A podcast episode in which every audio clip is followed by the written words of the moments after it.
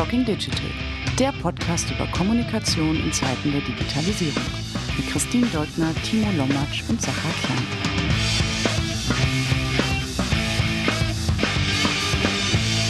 Herzlich willkommen zu einer neuen Folge des Talking Digital Podcasts. Mein Name ist Timo Lommatsch und in Berlin sitzt wie immer der liebe Zacha. Äh, moin Timo, vielen Dank für diese wunderbare Einleitung, in der ich mich jetzt selber vorstellen darf. Ähm, ich nehme an, du selber sitzt, äh, wie du es gerade schon gesagt hast, nicht nur in Hannover, sondern äh, genießt die trübe Aussicht äh, auf Niedersachsen. Ich genieße das wundervolle Wetter in äh, Hannover, Niedersachsen. Ähm, wir haben ja hier von der Lage her von Hannover, dieses liegt ja so leicht in so einer gewissen Senke, haben wir immer sehr warme, sehr schöne sonnige Temperaturen und äh, genieße die wundervolle Aussicht auf diese wundervolle Landschaft und digitale Infrastruktur hier in Hannover, die ja wirklich top ist, was ich so von anderen Ortsteilen in Berlin selten höre. Aber ja, geht gut. Äh, was mich wiederum zur Frage bringt, was macht eigentlich die Cebit? Das weiß ich tatsächlich gar nicht. Aber die Messen gehen wieder los und fahren wieder hoch. Äh, mit der Cebit habe ich mich eigentlich sehr lange nicht mehr beschäftigt. Das weiß ich gar nicht. Aber, aber was wir wissen ist, dass äh, Kongresse wieder starten, Messen wieder starten. Und das bringt uns zum Thema unseres Podcasts heute, was nicht Messen und Kongresse sind, aber einen sehr bedeutenden für die Kommunikationsbranche eigentlich der bedeutendste Kongress schneidet. Und jetzt wollte ich erstmal unseren Gast ganz herzlich begrüßen, denn wir haben heute zu Gast Regine Kreitz. Hallo, herzlich willkommen. Hallo, freue mich hier zu sein. Hallo Regine, schön, dass du da bist. Und Regine ist ihres Zeichens Präsidentin des BDCom. Und was das ist und was das bedeutet für die, die es nicht wissen, das wird sie uns sicher gleich erklären. Aber am Anfang, Regine, Ganz kurz für unsere Hörer, erzähl doch ein bisschen was über dich als Person, beruflich. Wer bist du? Was hast du bisher gemacht? Was machst du heute? Mein Name ist Regine Kreitz. Ich bin vom Beruf Kommunikatorin und das eigentlich schon mein ganzes Berufsleben lang. Momentan verantworte ich als Director Communications die Kommunikation von EIT Climate Kick. Das ist die Initiative der EU für klimafreundliche Innovationen. In Kürze im November wechsle ich als äh, Leiterin Kommunikation zur Stiftung Warentest. Davor war ich zehn Jahre bei der Hertie School of Governance und habe dort die Kommunikation verantwortet. Und seit 2017 bin ich äh, Präsidentin des BDCom, das ist der Bundesverband der Kommunikatoren e.V.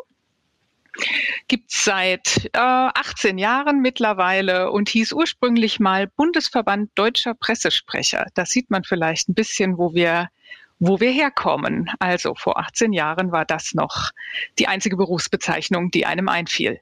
Ja, spannend, super. Also wir würden ja auch sehr gerne, also das sieht man schon, ähm, du hast äh, sehr spannende Kommunikationspositionen inne gehabt oder gerade auch inne, gerade auch bei der EU-Klimainitiative äh, und natürlich dann Stiftung Warentest, das wird auch spannend. Also da müssen wir irgendwann nochmal zusammenkommen und über deinen ähm, äh, Dayjob reden. Aber wir sind heute hier wegen dem BDCom, weil ähm, der BDCom vielleicht kannst du ein bisschen was, also bevor ich es jetzt falsch einordne, weil ich will nicht sagen, ich war immer auf der anderen Seite. Ich, ich bin ja ein Agenturmensch durch und durch, auch wenn ich früher mal äh, kurz auch ein paar Jahre in Unternehmen gearbeitet habe, bin ich eigentlich die letzten 18 Jahre auf Agenturseite unterwegs. Aber ähm, der BDCom, wie du schon sagst, der Bund der Pressesprecher war es mal. Jetzt hat er den Namen geändert. Da kannst du ja auch mal kurz was zu sagen. Das war ja auch ganz spannend. Erzähl doch mal, wer seid ihr, was macht ihr, wer ist bei euch dabei?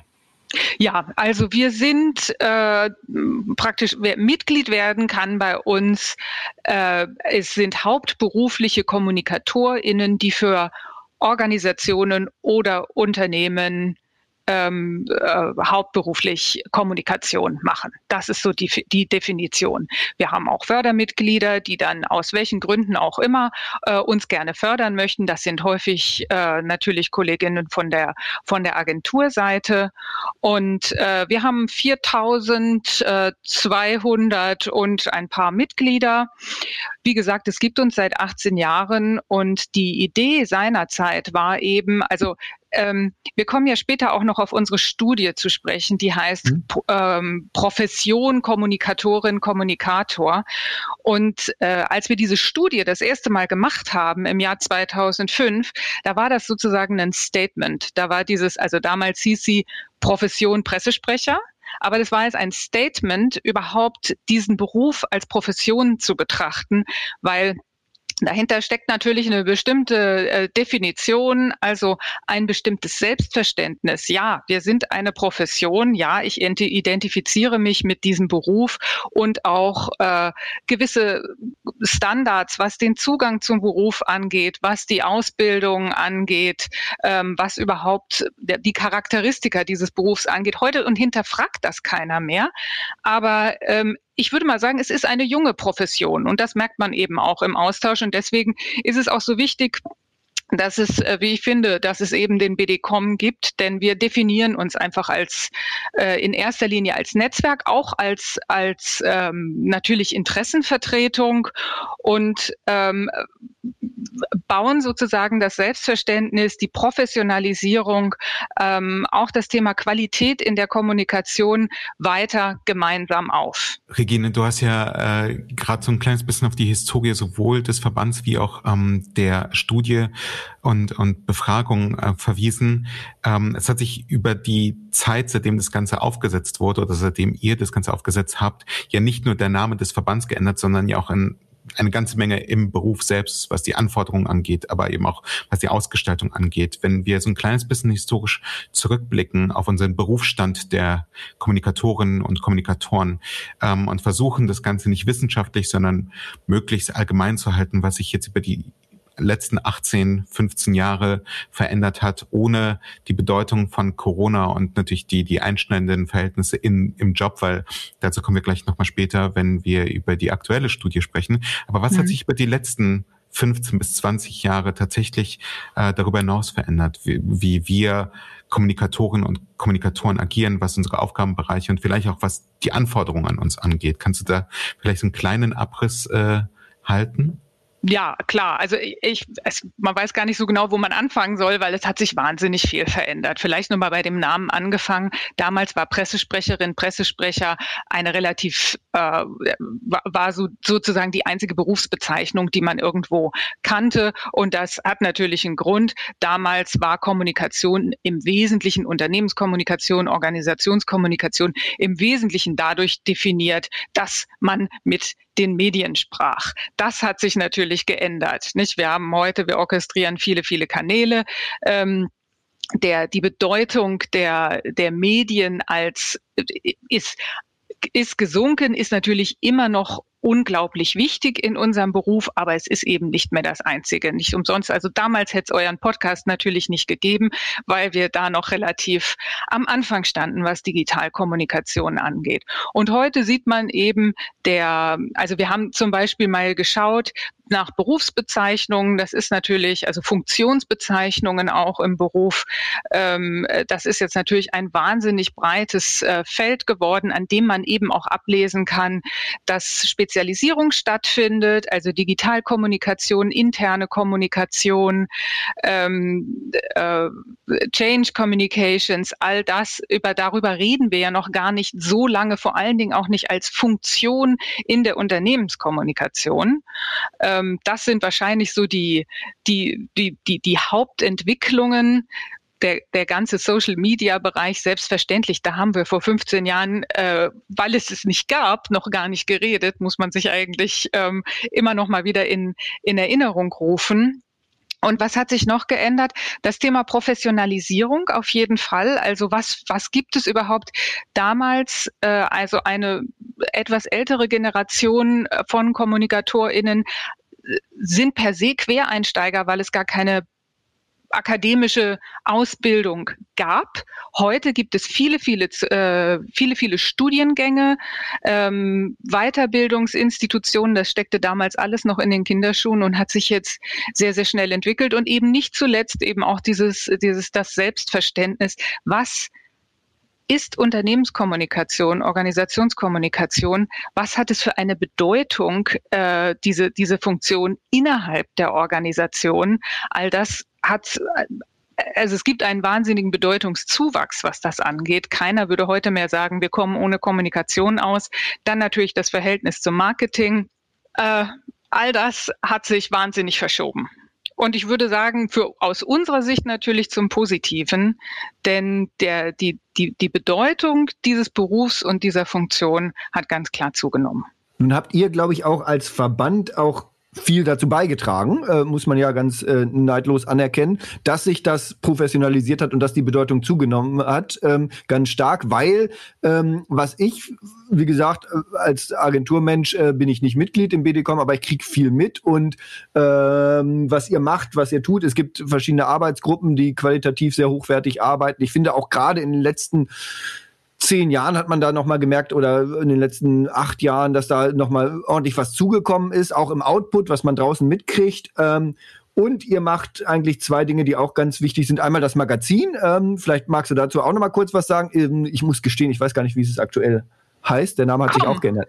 Komm, ja, okay, genau. Ich, ich kenne es immer noch unter der Pressesprecher. Ja. ne? Aber ähm, äh, das Magazin, das ja auch wirklich äh, ein äh, für unsere kleine Nischenbranche ein sehr wichtiges, äh, sehr qualitativ hochwertiges Blatt ist, äh, Magazin ist, das sich geändert hat auch über die Jahre. Und ich finde, das hat auch in den letzten Jahren sieht man auch richtig massiv, wie das gewonnen hat, wie das qualitativ gewonnen hat. Also ich freue mich immer drauf, das zu lesen. Es ist immer äh, gewinnbringend, das zu lesen. Und dann natürlich der größte Klopper, wenn ich so sagen darf, ist, äh, ist der Kommunikationskongress. Das ist eigentlich, wenn es ein Event gibt im Jahr, Corona hin oder her, vor allen Dingen vor Corona, aber jetzt wieder, da kommen wir gleich zu, dann ist es der Kommunikationskongress, oder? Magst du kurz noch ein, zwei Sätze zum Magazin vielleicht und vor allen Dingen zum Kongress sagen? Ja, vielleicht sage ich noch mal ganz kurz, weil wir das jetzt so am Rande hatten mit dieser mit dieser Neupositionierung oder Umbenennung des des mhm. Verbandes und dann konsequenterweise in diesem Jahr auch des Magazins. Was wir also gemacht haben, wir haben wirklich einen lehrbuchmäßigen Markenpositionierungsprozess gemacht äh, und einfach noch mal gefragt, wo stehen wir als Verband, wo steht wo steht der Beruf, wo stehen unsere Mitglieder und haben uns dann konsequenterweise von dem Namen Presse Pressesprecher, Pressesprecherin verabschiedet und Kommunikator in aufs Schild gehoben.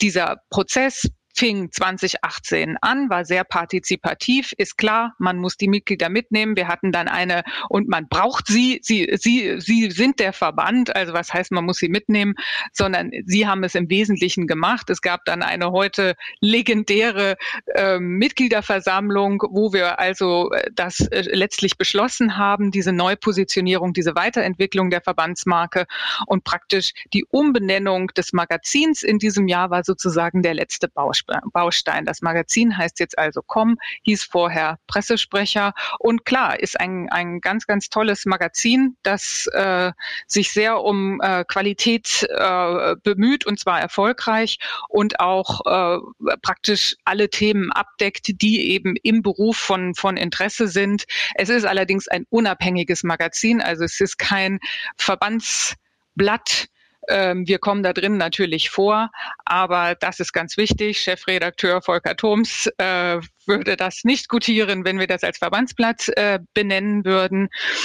Ja, und den Kongress, den gab es sozusagen auch von Anfang an. Also im Grunde genommen war das ein Paket, was engagierte PressesprecherInnen damals zusammen mit den Gründern der heutigen Quadriga, also der Vorgängerorganisation dieses äh, Verlags- und Bildungshauses, zusammen aus der Taufe gehoben haben, um zu sagen, okay, wir wollen diesem Beruf Sichtbarkeit, verschaffen, wir wollen vernetzen. Ähm, das gab es bisher nicht. Äh, und das war, also das war schon ein, äh, ein, ein großer Schritt, denn ähm, in vielen Organisationen, wir reden ja nicht nur von Großunternehmen, sondern wir reden auch von Vereinen, Verbänden. Äh, überall gibt es professionelle äh, Kommunikatoren. Aber damals heute auch noch. In vielen Fällen sind das Einzelkämpfer, die nicht vernetzt waren. Und das macht natürlich auch was mit dir. Habe ich überhaupt Kontakt zu meinen Peers? Also das war insofern eine, eine Pioniertat, kann man sich heute gar nicht mehr so vorstellen, denn heute sind wir sehr, sehr gut vernetzt. Aber damals war das eben nicht der Fall. Und es ist klar, also wir sagen immer, wir wollen den Beruf nach innen stärken, nach außen sichtbarer machen. Und dazu gehört natürlich auch der Kommunikationskongress, der jetzt, glaube ich, wirklich ähm, seit vielen Jahren erfolgreich eingeführt eingeführt ist und äh, wo sich sozusagen die Branche trifft. Und eben auch in diesem Jahr wieder. Corona hin oder her. Zum Glück. Und ähm, wenn unsere Episode erscheinen wird, wir nehmen sie nicht in Echtzeit auf, nicht live, dann wird der Kommunikationskongress circa eine Woche zurückliegen. Regine, insofern die Eindrücke sind noch ganz frisch. Ähm, wie war denn der Kommunikationskongress 2021? Es war ein ganz besonderes, war das erste Mal tatsächlich als Hybridveranstaltung geplant und ausgerichtet worden. Vielleicht kannst du uns berichten, wie, wie hat das funktioniert? Wie war die Stimmung unter denjenigen, die tatsächlich physisch vor Ort waren und was waren auch die thematischen Schwerpunkte? Ja, also es war der zweite Hybrid tatsächlich, weil wir hatten die große ähm, Chance und hatten, das hat natürlich Mut gekostet. Wir haben ihn auch im letzten Jahr veranstaltet, auch als Hybrid, also auch mit allen Hygienevorschriften in Präsenz und haben äh, äh, letztes Jahr gesagt, wir sind die Salzburger Festspiele der Kommunikation, weil es gab ja wirklich ganz, ganz wenige Veranstaltungen, die, äh, die, das, die das geschafft haben. Und in diesem Jahr aufbauend auf die, ähm, auf die Erfahrung aus dem letzten Jahr haben wir es wieder so gemacht mit vielen, vielen Digitalteilnehmern und äh, ähm, und 400 äh, Teilnehmern, die tatsächlich in Berlin äh, präsent sein konnten. Das Motto war, das drängte sich ja sozusagen auf, ähm, aufbrechen. Ähm, klar, ne, mit den mehreren Bedeutungen dieses, dieses Wortes. Und ähm, ich finde, das hat man auch gespürt. Es geht so ein Aufbrechen durch äh, wahrscheinlich nicht nur durch äh, durch die Kommunikation. Das hat man sicherlich auch in anderen anderen Bereichen, aber es war an sich ähm, es war eben wahnsinnig schön, Kolleg, äh, Kolleginnen und Kollegen wieder zu treffen. Und ähm, ich muss sagen, dass das Programm war, war sehr, sehr hochkarätig. Da weiß ich irgendwie gar nicht, wo ich anfangen soll. Vielleicht mal bei den Keynotes ähm, und bei einigen, äh, also was sehr, sehr präsent war, war auf jeden Fall das Thema Klimakrise und Nachhaltigkeit. Was hat die Kommunikation damit zu tun? Was kann sie dazu beitragen? Ähm, damit haben wir uns stark beschäftigt, natürlich auch mit der mit dem Wandel, dem wirklich sehr, sehr beschleunigten Wandel in der Kommunikation durch die, durch die Corona-Krise, also neue, also Digitalisierungsschub eben auch in der Zusammenarbeit. Aber die Palette war sehr, sehr breit. Das Thema Purpose war sehr, äh, sehr dominant. Ähm, ja, also ich glaube, da hat jeder was gefunden, was ihn wirklich, was ihn oder sie wirklich interessiert hat und auch eben in der Praxis gerade betrifft, weil darum, darum geht's ja, dass wir wirklich auch sehr praxisnah sind. Vielleicht für Außenstehende, die den Kongress noch nicht kennen oder noch nicht miterlebt haben, ähm, das sind ja immer ich weiß nicht, 60, 80, 100 Programmpunkte. Also ich weiß nicht, ob das dieses Jahr auch so war bei Corona, aber vor Corona war es auf jeden Fall so. Also wo dann natürlich auf der großen Bühne viel passiert und Diskussionsrunden sind, aber es gibt auch kleine Workshops, teilweise mit 10, 20 Teilnehmenden bis 60 Teilnehmende, ähm, äh, die parallel laufen, auch Tracks, wo fünf, sechs äh, Workshops parallel suchen und man kann sich immer das raussuchen, was einen gerade interessiert oder gerne, was ich immer gerne mache, ich gehe auch gerne mal in Sachen rein, wo ich überhaupt keine Ahnung von habe, noch nie mit zu tun hatte, um einfach mal äh, Neues zu entdecken, äh, für mich persönlich Neuland zu entdecken. Und ich kenne einige ähm, wie du gerade gesagt hast, Einzelkämpferinnen oder auch äh, äh, Abteilungen, für die ist eigentlich der Kommunikationskongress der, der, der, der, der einzige Fortbildungsprogrammpunkt im Jahr. Die fahren dann geschlossen als Abteilung dahin. Ähm, wie war das dieses Jahr bei Corona? Wie müssen wir das vorstellen? Wurde parallel alles übertragen? Wurde parallel alles gestreamt? Oder äh, gab es auch Sachen, die waren nur vor Ort? Oder, oder gab es Sachen, die waren nur digital? Oder wie habt ihr das gelöst? Also es war vom Aufbau, äh, so wie es sich bewährt hat, sehr, sehr viel ähm, parallel. Eben, also der Ort des Geschehens ist das BCC, wer das kennt. Da gibt es den großen Kuppelsaal, wo eben die Keynotes stattfinden, wo die großen Diskussionen stattfinden. Und dann gibt es ja eben noch viele kleine Räume, so dass man immer kleinere Räume, so dass man immer wirklich diverse ähm, Veranstaltungen parallel hat und wie du richtig sagst, zu wirklich einer ganz großen Bandbreite an, an Themen mit, mit sehr vielen Gästen, die eben auch nicht aus der Kommunikation kommen. Also wir hatten ähm, Sigrid Nikutta da dieses Jahr aus der, äh, von der, von der deutschen, von der Deutschen Bahn. Wir hatten Antje Boetius da vom Alfred Wegener Institut, die Polarforscherin oder zum Beispiel auch die äh, Polizeipräsidentin von Gelsenkirchen, Britta Zur mit der wir eben über diese, äh, über unsere Belange und unsere Themen äh, diskutiert haben. Und es war genau so, dass was ich wunder wirklich gut finde, ist, dass in diesem Jahr wir eben dieses Hybridformat ähm, so nutzen. Klar, wer eben nur online teilgenommen hat, hat alles, es ist alles gestreamt worden, hat, hat eben online teilgenommen. Und die Erfahrung ist auch, dass gerade die Online-Teilnehmer unheimlich aktiv sind. Also da findet wahnsinnig viel im Chat statt. Da werden wahnsinnig viele Fragen gestellt, die dann eben auch eingespielt äh, werden und aufgenommen werden. Und für die, diejenigen, die nun live vor Ort waren, ist natürlich das Schöne, die Vernetzungskomponente, also sich zu sehen, sich äh, zu treffen in den Pausen und dort eben auch vor Ort live zu diskutieren mit den, ähm, mit den Referentinnen. Aber die können jetzt eben auch Sachen, die sie nicht gesehen haben, mhm. nach hören. Also alles, was aufgezeichnet wurde, was dafür freigegeben ist, wird dann eben nochmal ins Netz gestellt und die Teilnehmer. Also wenn, das ist eben ganz oft so, dass viele Sachen gleichzeitig stattfinden, die man eigentlich alle sehen möchte und da muss man sich entscheiden. Und da mhm. ist natürlich Hybrid jetzt ein großer Vorteil, wenn man das so macht. Jetzt ist ja tatsächlich Corona ähm, als Auslöser irgendwie nicht mehr aus unserem Leben wegzudenken für, für solche hybride Formate. Schauen wir mal gut äh, oder knapp zwölf Monate in die Zukunft ähm, wird der Kommunikationskongress 2022 dann ähm, entsprechend auch als Hybridveranstaltung konzipiert geplant. Seht ihr darin unter Umständen eben einen größeren Mehrwert, weil Leute, die sonst vielleicht den Weg nach Berlin nicht gefunden hätten, eben auch am Kommunikationskongress teilnehmen können? Oder ist eure Planung für die Zukunft schon wieder zu einer reinen Präsenzveranstaltung zurückzukehren? Also ich kann sagen, dass halt die Erfahrungen jetzt positiv waren über, über zwei Jahre ja jetzt, 2020 und 2021. Und jetzt beginnt natürlich die große Auswertung. Jetzt schaut man sich nochmal genau an, wie ist der Kongress gelaufen, was kriegen wir für Feedback. Es gibt dann ja auch immer eine Teilnehmerbefragung und so weiter. Das will ich jetzt nicht vorwegnehmen. Und vor mhm. allen Dingen BDCom, wir sind, äh, wir sind der, der Gastgeber sozusagen. Quadriga ist der Veranstalter. Ähm, das heißt, wir gehen da in den intensiven Austausch, schauen uns das alles an. Ich persönlich denke, ähm, dass wir ein Hybridformat fortsetzen werden, weil es einfach Vorteile bietet. Ähm, aber das, äh, ja, weil, einfach beides was für sich hat und eben auch beide, beide Arten der, der Teilnahme sehr gutes Feedback bekommen.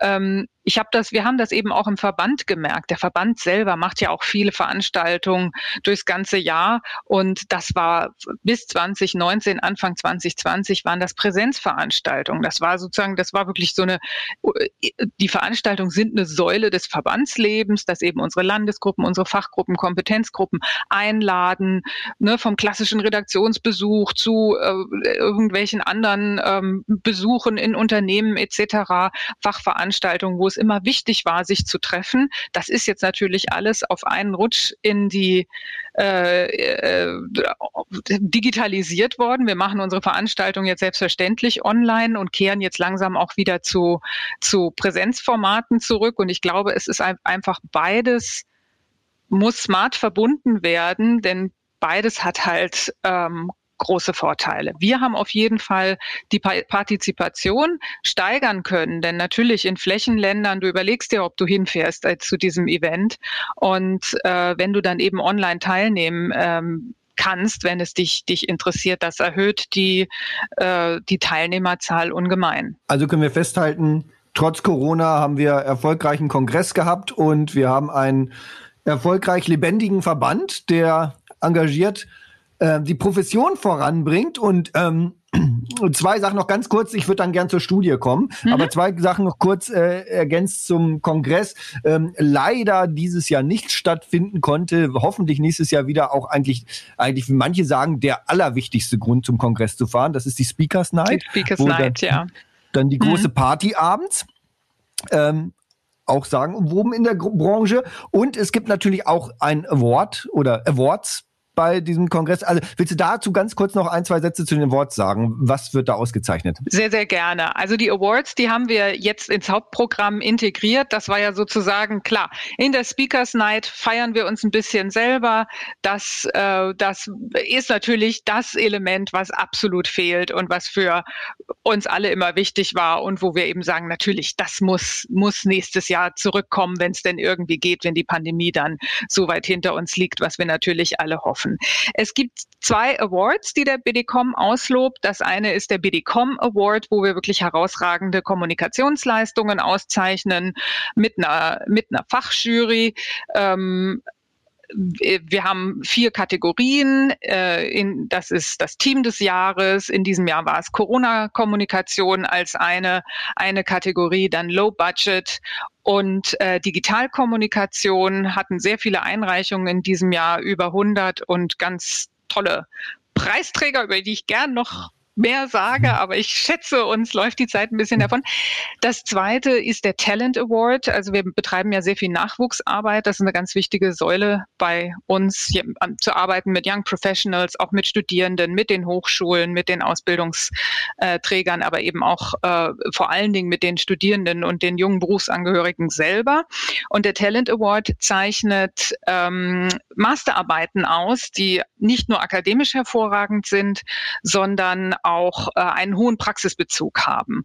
Und da äh, bin ich, also war ich auch dieses Jahr wieder absolut äh, geflasht, auf was für einem Qualitätsniveau wir uns da bewegen hatten. Also wahnsinnig tolle Einreichungen und auch äh, eine großartige Siegerin, die zum Thema ähm, Corporate Purpose ähm, das alles mal aufgedröselt hat, so systematisiert hat und wirklich einen, einen ganz tollen äh, Beitrag zur Praxis dadurch leistet. Das sind unsere, unsere Awards und ähm, das ist natürlich ja, wichtig für die, für die, die, die Branche insgesamt, hat ja auch einen Lerneffekt. Also es werden nicht nur Preise vergeben, sondern die äh, Ausgezeichneten stellen dann natürlich ihre Cases auch vor, denn darum geht's ja auch davon, soll man was mitnehmen und soll man was lernen. Und Links zu all diesen Sachen, die wir hier erwähnt haben, auch zu den Preisträgerinnen, zu, zu dem ähm, Kongress, zum äh, BDCom äh, allgemein und zu Com Magazin und so weiter und zu der Studie, über, zu der wir gleich kommen. Diese Links findet ihr alle unter talkingdigital.de natürlich.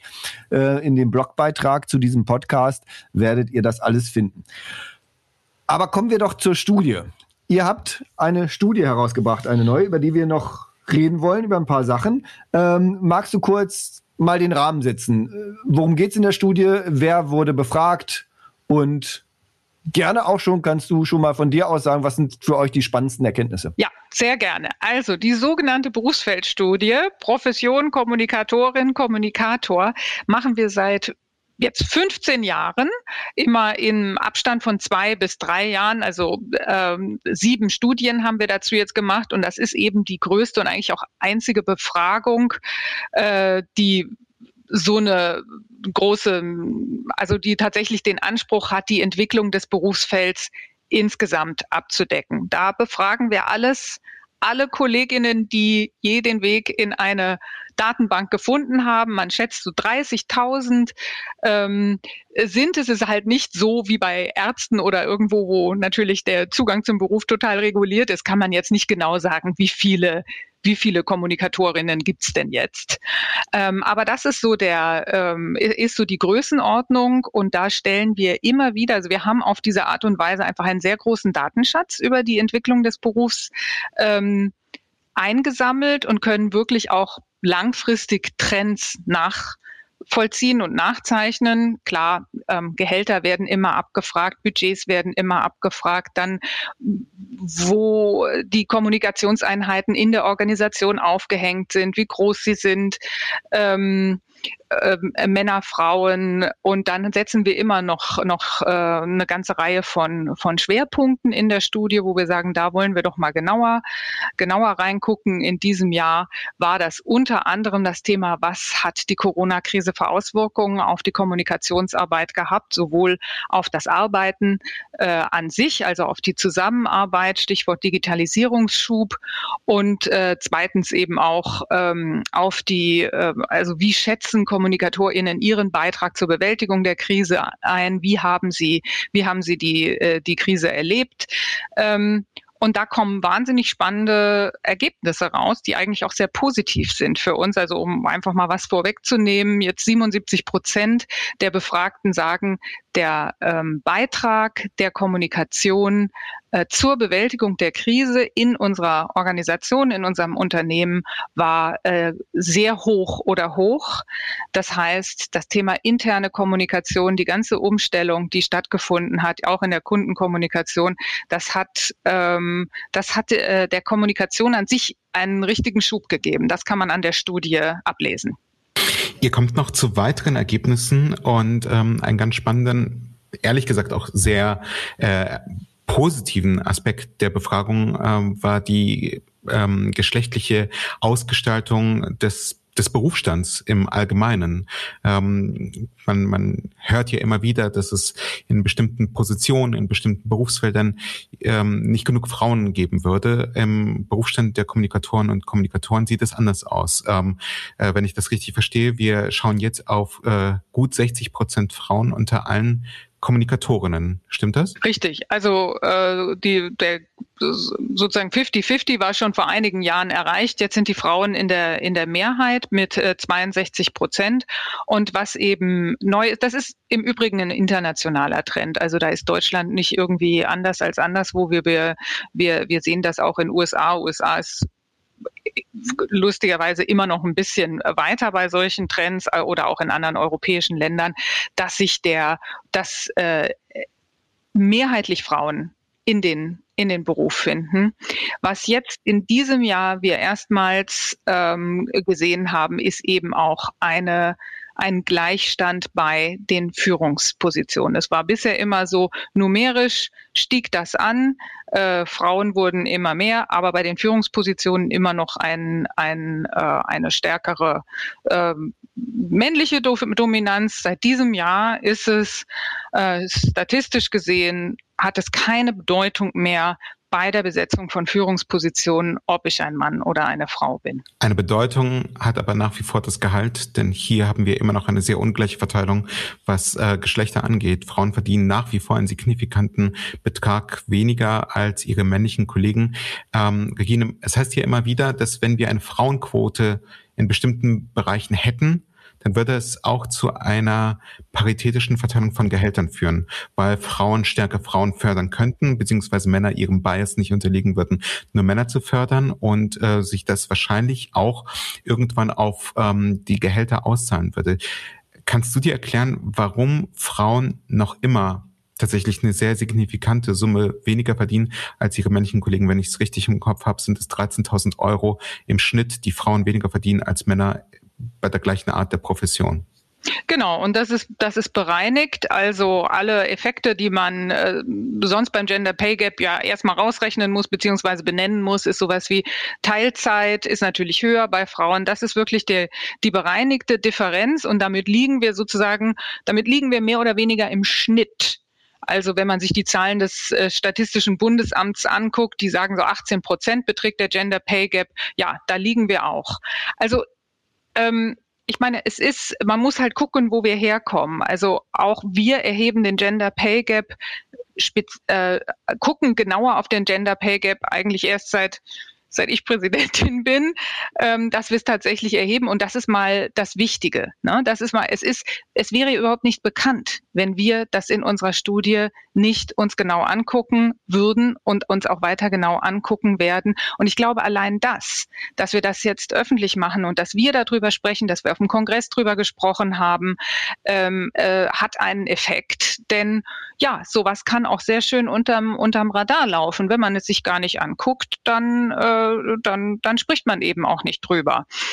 Ähm, ich denke, also wir wissen, wir wissen das auch aus unseren Gesprächen mit zum Beispiel äh, Personalberaterinnen und Personalberatern, dass Frauen in der Regel etwas bescheidener in Gehaltsverhandlungen reingehen. Das ist so. Das ist nicht nur in unserer Profession so, aber es ist so. Und äh, ich will jetzt nicht sozusagen die, die, die, die Schuld auf, auf die Kolleginnen abschieben nach dem Motto, tretet da mal anders auf. Aber auch das, man muss es ja wissen. Es gab hm. ja, und äh, in Deutschland ist ja gerade so ein Land, wo es da sehr wenig äh, Transparenz gibt. Aber wenn ich jetzt angucke, also ich habe zum Beispiel, wir hatten eine, eine Diskussion zu den Studienergebnissen ähm, auf, auf dem äh, Kongress mit äh, äh, Kommunikationsleitern großer Unternehmen, also Nina Schwab-Hautzinger von BASF war dabei, Friedrich von Heil von Novartis, äh, DZ Bank. Ähm, und, äh, und Nadine Schian von Webasto, die alle sagen, okay, das, wir wissen das und wir tun was dagegen. Wir werden jetzt zum Beispiel, also wir hatten Beispiele dort, wo es heißt, okay, wenn Frauen mit einem mit einer, in einer geringeren Gehaltsforderung reingehen, dann ähm, machen wir zum Beispiel eine schrittweise Anhebung, bis sich das bis sich das angleicht. Und es wird halt einfach jetzt mehr hingeguckt und das ist natürlich wichtig. Also wir sind noch nicht da. Ich war selbst auch überrascht, dass der Gap so groß ist. Ähm, aber und was was mich natürlich auch interessiert, was wir in anderen Berufen haben, die tatsächlich so durchfeminisiert wurden aus irgendwelchen Gründen mal. Meistens sinkt das Gehaltsniveau. Dazu haben wir jetzt äh, noch nicht ausreichend Daten um zu sagen, aufgrund eines fortschreitenden Anteils von Frauen im Beruf sinken die Gehälter. Aber natürlich werden wir mit der Studie versuchen, da wirklich weiter so hinzugucken und Daten zu sammeln, damit wir das sagen können, weil das ist natürlich, äh, oder damit wir sowas transparent machen könnten, wenn es denn, wenn es denn passieren sollte, denn das ist natürlich nicht die Idee. Von der Agenturseite be betrachtet, ähm, ähm, finde ich das unheimlich spannend und unheimlich interessant. Also ich bin jetzt seit ich habe gerade überlegt, seit 2012 bin ich in der Position äh, als Geschäftsführer in, in verschiedenen Agenturen ja unterwegs gewesen, in der Position, dass ich äh, explizit Gehälter mitbestimmt habe, mitverhandelt habe und so weiter. Und ähm, interessanterweise, vielleicht ist es ein anderer Menschentypus in der Agentur. Also ich habe nicht wirklich erlebt, dass Frauen defensiver verhandelt und gefordert haben als Männer, aber ich habe auch nie einen Gender Pay Gap, jedenfalls in meinen Agenturen, erlebt, weil wir bezahlen äh, nach, nach, nach Leistung, nach Potenzial äh, und ähm, das finde ich, äh, also es war mir immer ein Rätsel, also ist mir immer ein Rätsel. Timo, aber jetzt muss ich, aber jetzt muss ich dich mal aus deiner, aus deiner, äh, aus deiner Bubble holen, wie du ja immer versuchst, mhm. mich aus meiner Bubble zu holen. Ich glaube, wir, allein die Tatsache, dass wir uns ja versuchen, progressiv im Rahmen dieses Podcasts mit, mit kommunikativen Themen zu beschäftigen, zeigt ja, glaube ich, eher, dass wir am Puls der Zeit sind, als hinten dran. Und ich kann schon ähm, für, für einige Bekannte, die, die in der Kommunikationsbranche, ob nun ähm, in, in Konzernen oder in mittelständischen Unternehmen oder auch in Agenturen äh, tätig sind, durchaus äh, sagen, ich glaube, das, was Regine gesagt hat, ähm, allein die Art und Weise, wie Verhandlungen getätigt werden um Gehälter, das ist etwas, was, was ich aus meiner Zeit auch auf Unternehmensseite ähm, total ähm, nachvollziehen kann. Frauen sind in der Regel tja, hatten das Gefühl, sich rechtfertigen zu müssen für ihre Gehaltsforderungen. Ähm, und ähm, ich, ich erlebe das sogar in unserem äh, Umfeld bei, bei Hyper, wo ich auch sagen würde, dass, dass ich als, als Gründer oder, oder Geschäftsführer dieser Agentur niemals versuche, nach, nach Geschlechtern in irgendeiner Weise Urteile zu treffen oder, oder Menschen ähm, und ihre Leistungsfähigkeit zu beurteilen. Aber ganz offensichtlich gibt es einige Verhaltensweisen, bei denen Frauen defensiver auftreten. Ähm, bei uns ist es tatsächlich so, dass Frauen sogar im Schnitt äh, mehr verdienen als Männer. Aber ich, ich, ich glaube schon, dass, dass, dass bestimmte psychologische Muster, die wahrscheinlich auch einfach über Jahrhunderte anerzogen wurden, äh, mehr brauchen als ein paar Jahre, um sich zu ändern ich zweifle das auch auf keinen Fall an. Ne? Also ich, ich fand das nur super interessant und äh, überlege halt, wo, wo halt die Mechanismen sind und warum was wie ist. Was ich aber auch noch ganz kurz dazu, also jetzt noch noch viel viel spannender sind und das ist das, was ich ja live auch erlebe, sind diese 83 Prozent äh, jetzt bei der oder in der Ausbildung oder in den Studiengängen oder die ja. die nachrücken bei den Jüngeren, weil ähm, ich weiß, als ich studiert habe, äh, da waren wir Hälfte Hälfte. Ich habe ja Journalistik, PR, Öffentlichkeitsarbeit studiert und äh, ähm, da waren wir Hälfte Hälfte, was äh, Geschlechter angeht. Ich äh, mache aber ja immer auch noch Vorlesungen an der Uni und mittlerweile habe ich da 60 Studierende vor mir sitzen und da sitzen äh, fünf, sechs Jungs vielleicht verteilt und der Rest sind wirklich äh, Frauen. Und das ist natürlich immens, immens spannend und ich merke es selber natürlich als als ähm, jemand, der Personal sucht, dass es mittlerweile sehr, sehr schwer ist, äh, Männer zu finden. Also das, und wenn du ein, ein diverses Team haben willst, äh, das wir wissen alle, diverse Teams sind erfolgreicher. Ähm, ja. Jetzt habe ich sehr, sehr viel gute Frauen, super ausgebildete Frauen, aber es fällt mir gerade sehr, sehr schwer, Männer zu finden. Das finde ich äh, einfach, also müssen wir nicht weiter diskutieren, und was das bedeutet, wissen wir ja alle, aber es ist eine spannende Entwicklung, die in den letzten fünf Jahren, glaube ich, nochmal massiv an Fahrt aufgenommen hat ja, wichtig ist natürlich auch, Diversität ist da reden wir nicht nur über äh, eine Geschlechterverteilung, da reden wir ja mhm, über, genau. über mehr. Und ich glaube, das, ja, ja. das ist ein großes Thema bei allen, ähm, äh, da, dass man äh, mehr Diversität in den, in den Teams haben will, tatsächlich auch Walk the Talk, das einlösen will, äh, was man sich auf die Fahnen schreibt und, äh, und, und sich da einiges einfallen lassen muss äh, als, als Arbeitgeber, um das äh, tatsächlich auch, auch einzulösen. Ich denke, die nochmal zum Thema ähm, Gender und Geschlechterverteilung, ich glaube, die Agentur Branche arbeitet da ja auch gerade so ein bisschen was auf. Also jeder hat da äh, hat hat natürlich dieses Thema. Für uns ist es wichtig, das transparent zu machen. Ich muss sagen, mich mhm. hat's äh, auch überrascht und die Ursachenforschung ist natürlich eine anekdotische. Also ich finde es immer wichtig, ja. wenn wir zum Beispiel die die Personalberater, Personalberaterinnen, die haben da einen guten Überblick. Mit denen reden wir natürlich auch häufig und da ist das eine der der Hauptbegründungen äh, oder ist einfach eine eine eine Beobachtung, äh, die sie machen machen. Und es ist natürlich auch so, das weiß ja auch jeder, man, man, man schleppt es ja dann auch, auch mit sich. Also wenn man als äh, junger, äh, als, als Berufseinsteiger, Berufseinsteigerin sich mal anders gruppiert hat, dann ist es auch schwierig äh, und äh, dann, dann ist es schwierig, also dann, dann ist es schwierig, gerade im Unternehmen, wenn man aufsteigt, diesen, diesen Gap irgendwie zu schließen. Ich meine, der Gesetzgeber hat hier ja auch reagiert. Es gibt dieses Transparenzgesetz, ist aber auch nicht für jeden und äh, also ne, lässt sich nicht überall anwenden. Muss man noch mal ein bisschen abwarten, wie viel das bringt. Aber jedenfalls, das Wichtige ist, dass wir uns da eben auch ehrlich mit auseinandersetzen, das transparent machen. Es gibt diese Thematik bei uns und es ist wichtig, einmal für die Frauen selber, sich damit auseinanderzusetzen und sich zu fragen, okay, wie habe ich das eigentlich beim letzten Mal gemacht und wie mache ich es beim nächsten Mal? Und natürlich, wir, wir als Verband werden dafür sorgen, dass das Thema nicht, nicht in der Schublade verschwindet. Auf einen letzten Punkt aus der Studie würde ich gerne tatsächlich noch eingehen. Und zwar, ähm, seid ihr zu dem Ergebnis gekommen oder habt ihr das Ergebnis offensichtlich gemacht, dass immer weniger Quereinsteiger den Weg in die Kommunikationsbranche finden und ähm, wir ja auch äh, tatsächlich tatsächlich damit begonnen haben, dass es ja ganz ursprünglich diesen Ausbildungsweg oder diesen Studiengang ähm, der, der Unternehmenskommunikation quasi nicht gegeben hat.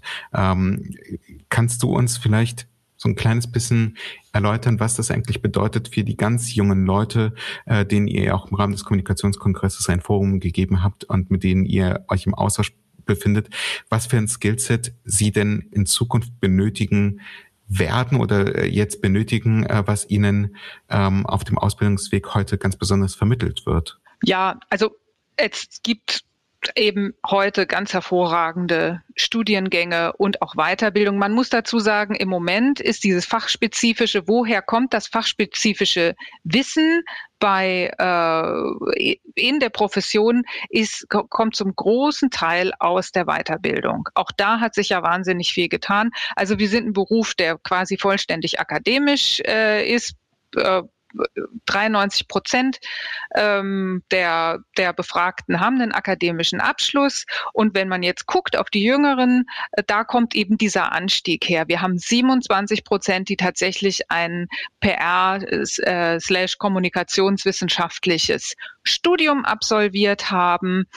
Wir haben 68 Prozent, die also so einen berufsspezifischen Hintergrund haben, aber da sieht man eben, also die Differenz ist Weiterbildung. Das heißt, wir sind immer noch ein total offener äh, offener Beruf, wo Quereinsteiger gewünscht sind, gewollt sind und auch ihren, ihren Weg machen. Ich, ich will jetzt gar nicht, äh, also man, man sieht einfach durch die Bank weg, diese Studiengänge und auch die Weiter, Weiterbildungen sind großenteils wirklich sehr, sehr gut. Das merkt man eben auch an den, das merken wir an den, an den Einreichungen aus, an, die wir bekommen für die, äh, für unseren Talent Award. Das merken wir an unserer ähm, Sommerakademie, die wir einmal im Jahr mit einer Hochschule zusammen machen. Da gibt es wirklich sehr viel Qualität und sie lernen, also dort wird eben das gelernt, was man später, was man früher so Learning by Doing mäßig gelernt hat. Ne? Einfach die wirklich die Grundlagen dieses, dieses Berufs, häufig mit einem sehr, sehr großen Praxisbezug. Da sind ja auch oft Praktika, ähm, Praktika integriert. Und äh, da müssen wir uns, glaube ich, keine Sorgen machen. Ich glaube, das ist insgesamt eine, eine sehr gute Entwicklung.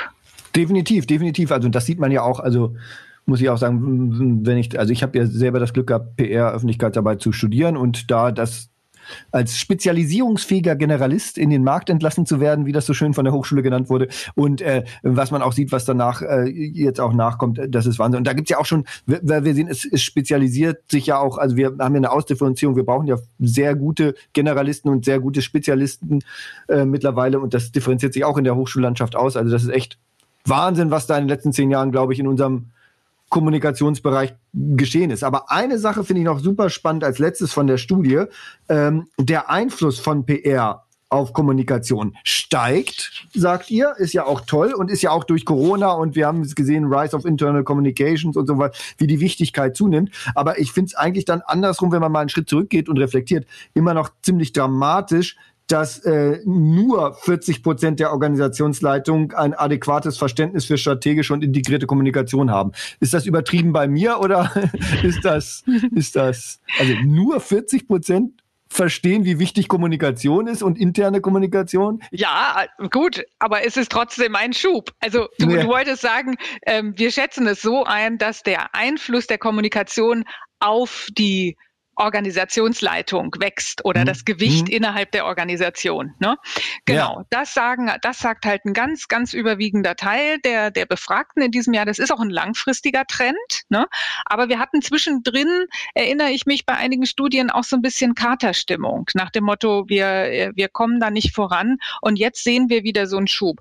Nur 40 Prozent, ja, das liegt so ein bisschen im Auge des Betrachters. Ich könnte mir mal vorstellen, das ist natürlich auch, wir befragen ja unseresgleichen Chefin und dass die dann kritischen Blick drauf haben und sagen irgendwie, ach, ne? Mhm, ja, ja, ja. Die Chefin können es eigentlich noch viel besser. Also da sind noch Potenziale. Das halte ich auch ein Stück weit für für normal, dass man immer noch sagt, da ist noch Potenzial, aber wir sehen halt auch an so vielen Cases, die wir eben auch äh, in den Einreichungen haben, ähm, CEO-Kommunikation einfach jetzt schon so lange auch als als als besondere Disziplin, dass ähm, dass das Verständnis da absolut wächst.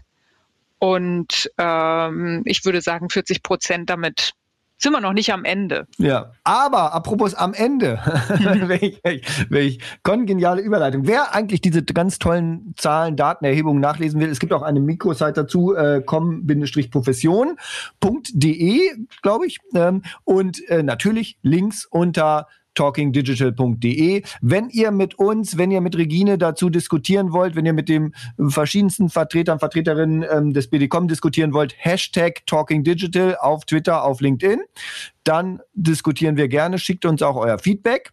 Und wir kommen zur letzten klassischen Frage. Sacha, möchtest du sie stellen? Sehr gerne, äh, liebe Regine all den Gästinnen und Gästen vor dir haben wir schon äh, diese Frage gestellt. Insofern freuen wir uns auf den Abgleich mit dem, was du uns gleich empfehlen wirst, beziehungsweise unseren Hörerinnen und Hörern. Und zwar fragen wir nach dem Talking Digital Tooltip und es kann eine App sein, das kann ein Gadget sein, das kann irgendein digitales Werkzeug sein, das dir dein Leben ähm, und hoffentlich auch das Leben unserer Hörerinnen und Hörer verbessert. Ähm, insofern äh, freuen wir uns da auf deinen Input. Bevor wir den aber hören, nochmal der Hinweis an euch da draußen, die ihr zuhört. Ähm, sehr gerne würden wir natürlich auch euer Feedback zu dieser Episode einholen und auch Regine freut sich darüber. Insofern gerne auf Twitter, gerne auf LinkedIn.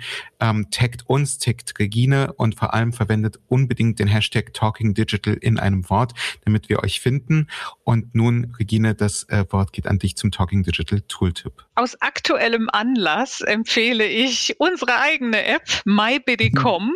Die ist noch gar nicht so alt. Äh, die haben wir gerade erst vor wenigen Wochen gelauncht. Ich muss sagen, sie ist nur für Mitglieder. Also das müsste dann schon sein, dass man Mitglied wird beim BDCom. Ist aber vielleicht ja auch eine Empfehlung, sich das mal genauer anzuschauen und sich zu fragen, ob einem das äh, vielleicht was bringt, sich also im, im Verband zu vernetzen. Und dann könnte man auch unsere tolle neue App nutzen, die wir eben, äh, ja, die, die eine, eine, ein klassisches Vernetzungstool ist, wo ich also Fragen an meine Peers stellen kann, wo ich, wo ich äh, kleine Umfragen machen kann, wo wir eben die Verbandsnews reinstellen, wo diskutiert wird, wo äh, die Veranstaltungsnews drin sind und äh, einfach eine, eine lebendige Vernetzung äh, stattfindet. War auch sehr praktisch jetzt auf dem K-Kongress, weil man konnte sich äh, flott auch über die App äh, verabreden, denn wenn man live dort ist, findet man sich ja immer nicht. Und äh, das ist im Moment meine Lieblings-App, MyBDCom. Ein schöner Werbeblock und auch ein schöner Anreiz tatsächlich im äh, Bundesverband äh, Mitglied und Mitgliederin. Naja, auf jeden Fall, um dem Ganzen beizutreten ähm, und äh, letztendlich den, den den Weg und den Dialog in die Branche zu finden. Regine, vielen, vielen Dank für deine Zeit. Vielen Dank für eure Arbeit als Verband. Vielen Dank für äh, die Studie, die ihr immer wieder in Auftrag gebt und letztendlich auch der Öffentlichkeit präsentiert. Und wir freuen uns auf den weiteren Austausch nächstes Jahr dann hoffentlich in Person in Berlin äh, im BCC beim Kommunikationskongress spätestens dann und viel Erfolg beim Wechsel in den neuen Job. Vielen Dank. Hat sehr viel Spaß gemacht und vielen Dank auch für euren tollen Podcast. Ist wirklich absolut hörenswert. Dankeschön. Danke. Tschüss. Das war der Talking Digital Podcast von Christine Deutner, Sacha Klein und Timo Lommatsch. Wir freuen uns über Feedback, Anregungen, Kritik und Wünsche. Schreibt an kontakt.talkingdigital.de oder geht auf www.talkingdigital.de und kommentiert dort.